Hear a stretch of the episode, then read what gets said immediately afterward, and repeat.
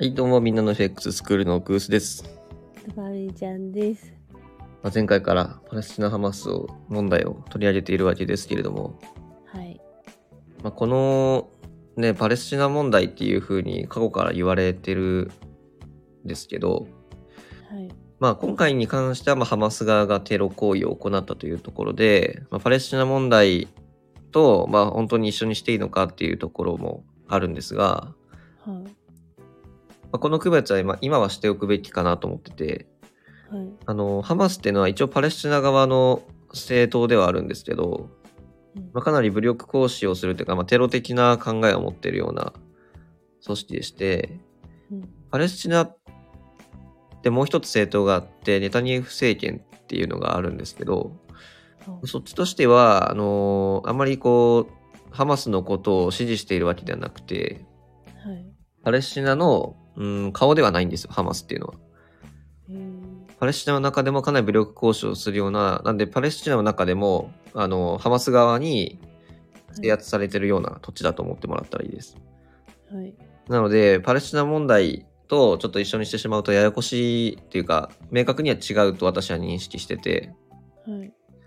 るんですが、やっぱりこのパレスチナ問題、まあそれをもっと前で背景として、どういう問題でこういうふうに至っているのかっていうところは、まあちょっと社会的な勉強はい。にはなるんですけれども、まあ、日本人ってかなり宗教への理解が乏しいんですよ。はあの、まあ、島国っていうのもあって、あまり移民っていうのがね、これまで、まあ、いあまりいなかったわけで、はい。やっぱりキキリスト教の人ってなんとなく、あのこういう文化あるよねとか、ざっくりしてると思うんですね、今はうん。でも、実はキリスト教とかイスラム教とかユダヤ教の人たちっていうのが、あのまあ、それぞれがどういう背景があって、歴史があってって知ると、まあ、あんまりそこに日本人として、うん、理解がなさすぎるっていうのは、まあ、今後も自分がもし海外行ったりとか、グローバルでいろんな人と話すときには、まあ、知っておかないとちょっと、まあ、失礼に当たることがあるかなっていうのはちょっと個人的には思ってます。はい。なので、まあ、ちょっと今回歴史的な話になりますけれども、はい。まあ、ちょっと概要というか、まあ、簡単に分かりやすいように噛み砕いてお話をしようかなと思ってます。はい。助かります。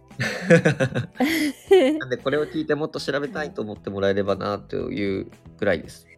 ですね。じゃあまずですけど、実はユダヤ教、キリスト教、イスラム教ってはい。もともと同じ宗派なんですよ。へーまあこれはい同じ宗派って言い方が合ってるかわからないですけど、まあ派生していってるんですね。なんでこれを例えばですね、イスラ、あの、まず一番最初ユダヤ教はい。が生まれてユダヤ人が生まれてるんですけど、はい。まあこれはアダムとイブっていうの聞いたことあります？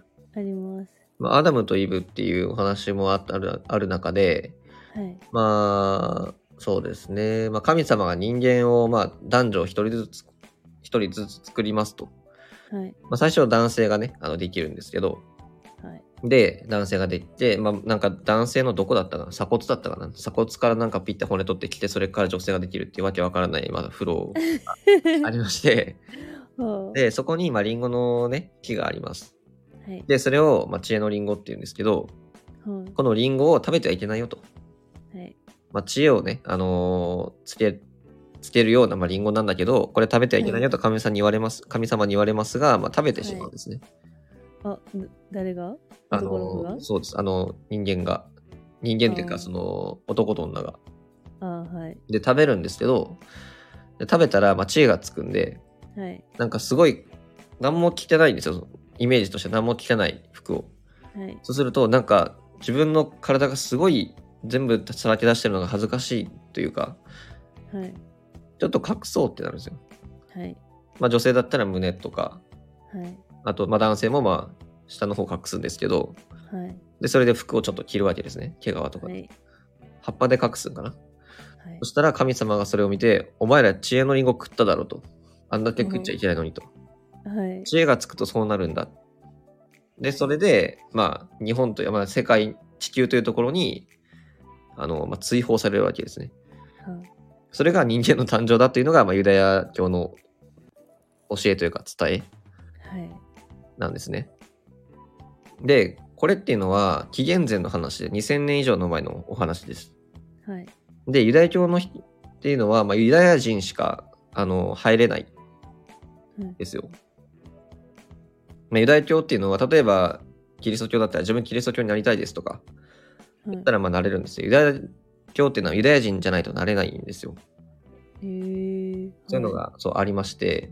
で、ユダヤ人の中から、あのーちょっとこの宗教ってちょっと極端すぎるというか、もうちょっと自由があっていいんじゃないっていう人が現れて、それがキリストなんですよ。はい。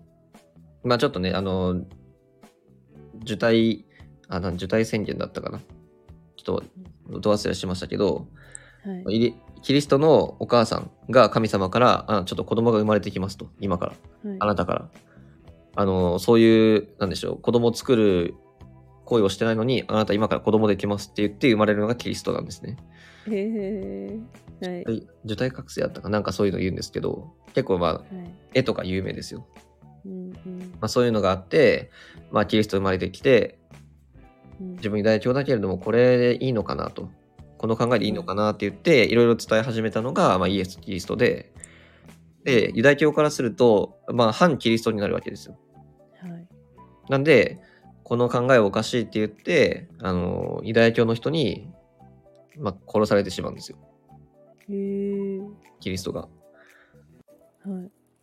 い。で、まあ、ただしそこから殺されるんですけど、まあ、復活するわけですね。はい。それが、まあ、起源の始まり。なんで、まあ、キリスト教の、なんでしょう。まあ、西暦ってキリストのに、キリスト教にのっとった考えなんで、はい。そこが、まあ、紀元前ゼロという考えですね。うんで、まあ、ユダヤ教の人が、まあ、キリスト教の人を、まあ、いわゆるキリキリストっていうのは、あの、もう神様ですから、はい。神様ですから、そういった人が、まあ、ユダヤ人に殺されたということで、世界中にキリスト教の布教がバーってされたときに、ユダヤ人が迫害されてしまうんですね。はい。なんで結構ユダヤ教の人とかユダヤ人ってちょっと迫害されてるイメージないですか？あります。それはそういう過去があるからなんですよ。うーん。そうなんです。で、まあちょっといろいろあって、その後はにい、キリスト教の中から、まあイスラム教の人もまあ出てくるんですけど、はい。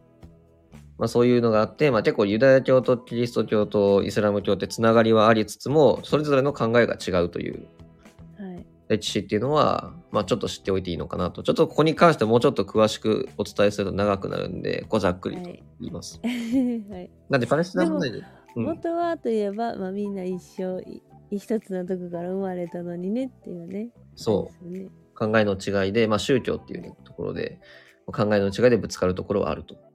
はい。うん。まあ、ユダヤ教とキリスト教で一番違うっていうか、分かりやすいところは、ユダヤ教は、あの、いつか神様が現れるといううん、救ってくれる人が現れるというのが、ユダヤ教の唱えなんですけど、はい。キリスト教は、それがイエス・キリストだという。あ、もう回しいちゃってるみたいな。そうそうそう。一回死んで、まあ、復活したから、まあ、いわゆるキリストが、あの、神様なんだとうんいうのが、まあ、ちょっと明確な違いですね。はい。まあ、そういうのがありつつも、あの、まあ、このユダヤ教とイスラム教とか、まあ、キリスト教のちょっと、なんでしょう、宗教の違いとか、はい。ちょっと相反するところもありつつっていうのは、まあ、ちょっと知っておいていいかなと思います。はい。まあ、大事になってくるパレスチナ問題に関しては、まあ、その迫害されてるユダヤ人、ユダヤ教の人たち、背景がありまして、あのー迫害されたユダヤ人が、っていうのは、もともとユダヤ人ってかなり、あの、頭がいい人種なんですね。うん。あの、もともと人間がかなり前から暦とかをね、独自で考えていたりとか。もともと識字率も高いとかありますので、はい。かなり頭がいい人種です。で、はい世界中で迫害されてまともな職業に就けなかったんですよ、ユダヤ人は。はそこで考えたのが金融業なんですね。うんだからユダヤ人は、あの、迫害された結果、自分たちで、あの、いわゆる、まあ、ビジネスをしようってなった時に始めたのが金貸し金融業なんですよ。そうです。で、それが今のロスチャイルド家です。へえ。はい。で、戦争の第一次世界大戦の時に、あのーこのロスチャイルド家っていうのはかなり金融業で儲けてて、はい。資金が豊富だったんですね。うんうん。だから、その資金をなるべく使いたいと考えたのがイギリスなんですよ。はい。そこでイギリスが出てきてて、イギリスが、あの、協力してあげるから、今のパレスチナっていう土地を、あの、戦争で勝ったら与えてあげるよとはい。言った、言ってたんですね。うんうん。じゃあ、じゃあって言って、まあ、ユダヤ教の人たちは、まあ、あの、えーお助けするというか、協力するわけですけれども、あの、三枚舌外交って調べたら出てくるんですけれども、はい。その他のところにもイギリスは、あ勝ったら、あの、パレスチナの土地与えるよとか、っいうのを3つの方向に言ってたんですね。うんうん。まあ、そういう風にして、ユダヤ教の人たちはちょっと騙されたと。はい。でも気づいた時に遅くて、まあ、いわゆるナチスと言われる方にもかなり迫害されてホロコーストにもなりましたし、はい。あの、第二次世界大戦が終わった時に、あの、国連ができるんですね。はい。その時にさすがにユダヤ教にとかユダヤ人に対する扱いがひどいから、あの、土地を与えようとうん。イスラム教の人たちに、あ、いや違う、イスラム教じゃないです。ユダヤ教の人たちに土地を与えようって言って、じゃあここねって言ったのがパレスチナなんですよ。うーん。なんで、あの、そのパレスチナっていう土地に、じゃあ、ポンってね、あの、やるわけですけど、はい。もともとそこにパレスチナの人たちはいるわけで、はい。自分のね、住んでた土地が急にユダヤ教の土地になりますって言われると、うん。まあ納得いかない人もいるわけじゃないですか。はい。これがパレスチナ問題の始まりですね。うーん。なんでもうかなり長い歴史を経て、まあ、それぞれの思いがあって、で、戦争があって、で、戦争が終わって、ユダヤ教の人たちはやっと土地をね、もらえたと。はい。2000年ぶりの、なんでしょう、思いもつな、あの、詰まったようなね、はい。詩もあるわけですよ。で、そのパレスチナとイスラム、あーパレスチナと、まあ、ユダヤ教の人たち、イスラエルの人と言いましょうか。はい。に土地を与えるわけですけれども、まあ、国連がまあこれぐらいの土地の配分ねと言って渡明け渡えるわけですね。はい。まあ、明け渡えるんですけど、まあ、納得はいってないわけもいるわけで。うん。なんで構造としては、まあ、パレスチナ対イスラエルなんですけど、そのはいパレスチナの方のバックには、まあ、アラブ系の人たちがいます。はい。でそこで戦争が勃発何回かあって、第4次世界、第4次中東戦争が今のとこ最後ですね。はい。で、まあ、これもね、あの、本当に今回ハマス側がすごい仕掛けてきて悪いみたいな、イスラエル側にアメリカも G7 の中の5カ国もね、はい。あの、資金提供とかすると言って、イスラエル側に結構立ちよ、立ちがちはい。なんですけど、過去見てみると、まあ、パレスチナ側に同情もできない部分はあるというか、はい。途中、あの、イスライスラエルの人たちが全部の土地を占領した過去もあるんですよ。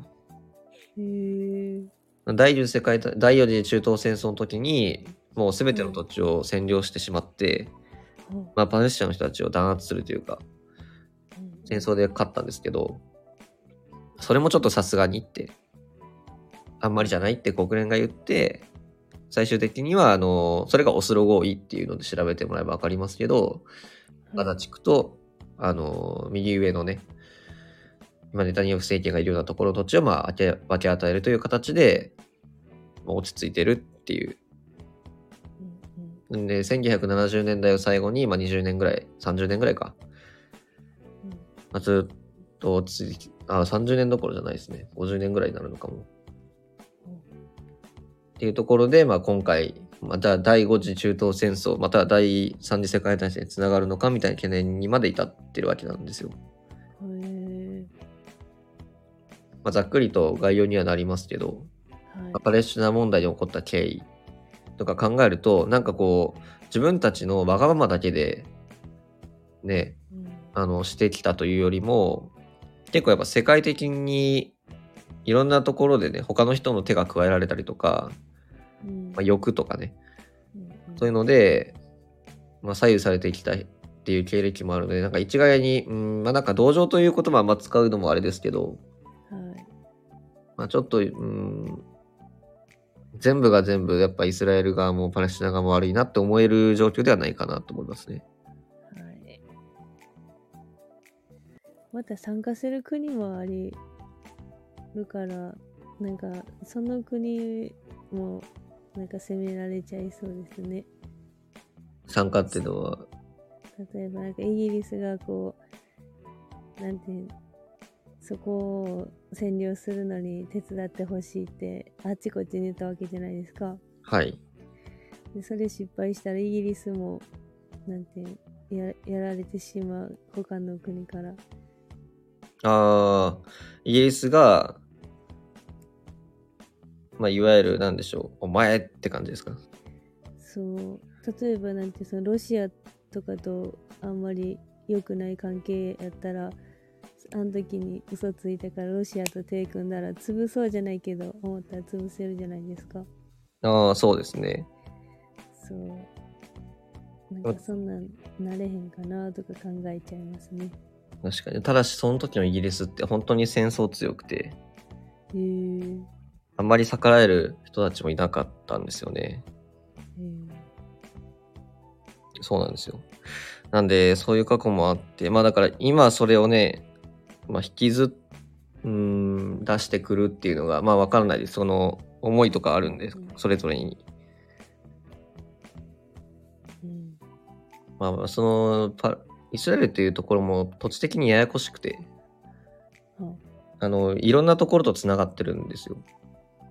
サウジアラビアだったり国、境があって。国境がかなりいろんなところと接してて、いわゆるお欧州とね、まあトルコが一番そうですけど、まあ欧州と中東とかをつなぐような土地にいるので、はいまあその土地を取りたいという思う枠うんうん。とかもいろいろあったりして、ややこしいよなーって思います。うん、なんか今更取らんくてもいいのにね。まあまあその時はイギリスのもう戦前だからね、戦前というか第一次世界大戦の話だから、ああれだけど、まあハマス側は何をしたかったんだろうっていうのはちょっと今回思います。あ、確かに。明らかにちょっと振りすぎるというか、だって血を仕掛けてイスラエル全土を、はい。うーん、制圧するつもりがあるかっていうと、私はあのレベルじゃ無理だと思うんですよ。結局イスラエルのがやっぱババックにアメリカがついてて、はい。負けるの分かってるんですよね。うんうん。にもかかわらず、やっぱなんか裏をちょっと感じますね。どっかがこう、そそむかしたというか。ああ。もしかしたらイスラエル側がもうガザ地区を制圧したくて、誰か潜入させて、まあ、仕掛けたというね、あとかも考えられますけど、まあそういうの話はまあ出てこないかもしれないですね。本当にあ。は。はい。けどいろんな思惑はありますし、ちょっと裏が読んでしまうよなというような思います。はい。なんでまあ今後ね、あの、前回でも話しましたけど、どこまで、どの国がどこまで関わってくるかっていうのはまあ重要ですし、まあ、正直、はいアメリカはずるいですよね。資金提供してるだけなんでね。そういうので儲けるのはアメリカなわけで、はい。軍事産業のシェアは半分以上アメリカですから、へえ。やっぱりうんアメリカが最強であるうちは戦争はなくならないのかなと思ってます。まあちょっと話がそれますよ。日本ってこのね、石油に関して、原油に関して、はい。まあ、オイルショックとかも経験はしているわけですけれども、お、めっちゃサイレン鳴ってる。聞こえる？はい。すいません。いえいえ、そんなしょうがないんで。お疲れ様ですって感じですね。まあなんかこれも調べてみて面白いなと思う部分なんでコラムとしてお伝えするとはい。日本って産油国じゃないわけですよ。産油国？産油国まああの原油が取れる国じゃないわけなんではい。輸入に頼るしかないんですよ。はい。でこの輸入に頼るしかないっていう中で、まあ、いわゆる経済成長をバブル期に遂げてきた時に2つの大きな事件というかことがあっててこの2つのことがなければ私は日本は経済成長できなかったなと思ってるんですよ。えー、何ですか？一つが日照丸事件って調べたらある出てくるんですけど、はい。あの、出光産業ああ、はい。の、あの、海賊と呼ばれた男って映画がちょっと前にあったのかな。はいはいはい。それとと話として、まあ、いわゆるイランっていう国にね、はい。あのーまあ、その時当時イギリスに弾圧を受けていたイラン、どんだけ産油、あの、原油を掘ってたとしても、ほとんど利益がイギリスに取られているという時期があったんですよ。うんうんで、それを出光産業の人が買い付けに行くとはい。言って、そこから、あの、50年以上の契約を取ってきて、うん。あの、原油を、まあ、安割と安い価格でずっと日本に供給しし続けたと。はい。まあそういうこと、過去があるんですね。うんうん。これは結構有名な話ですけど、まあなんかはい。改めて調べてみたら面白いなっていうふうに思うと思いますし、はい。まあだからこそイランという国はかなり親日国うんうん。なんで、まあ、そういうのも知っておくと日本人としていいかなと思いますね。はい。まああとはアラビア太郎って調べたら出てきますけど、アラビア太郎、はい。あのサウジアラビアのとかの中東とかクウェートとか、はい。かなり産油国なんですよ。はい。で、この油田を一番最初にかあの発見したのが日本人でアラビア太郎です。へー。だからサウジアラビアとかアラブの人たちっていうのはかなり日本に友好的で、うん。韓国とか中国がもうちょっと石油を供給してくれって言ってるんですけど、うん。全部跳ね返してダメだと。お前らには与えないっていうふうに言ってるんですが、日本にはいいよっていうようにくれてます。えー、そうなんや。でそういう過去があるからこそ、日本は発展できましたし、はい。まあ、今もね、安安定して、あの、仕入れることができているといううん。のは、まあ、一日本人として知っておいていいかなと思います。はい。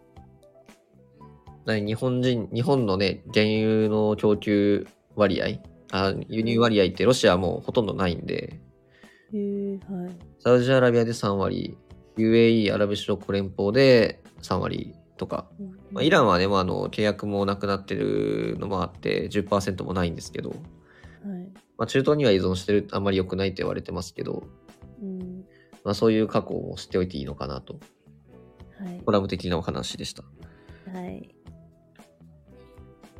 まあ、あの、宗教のね、流れから、まさかこのパレスチナ問題まで繋がってるのかっていうのはね、うん。あると思うんですけど、まあ、ここを一旦調べてみて、やっぱちょっとでも面白いなと思ってもらったら、ご自身で調べてみていいかなと思います。はい。うん。まあ、ちょっと社会的な勉強でしたけれども、そういうやっぱ思いとかいろんな思いが錯綜して歴史があって、はい。今回の、ね、ハマス問題、どこまで拡大するのかみたいなね、はい。これもあるので、まあ、最悪な事態にならないのは理想ですけれども、結局は日本人としてはよくわからないんだろうなと感覚として。はい。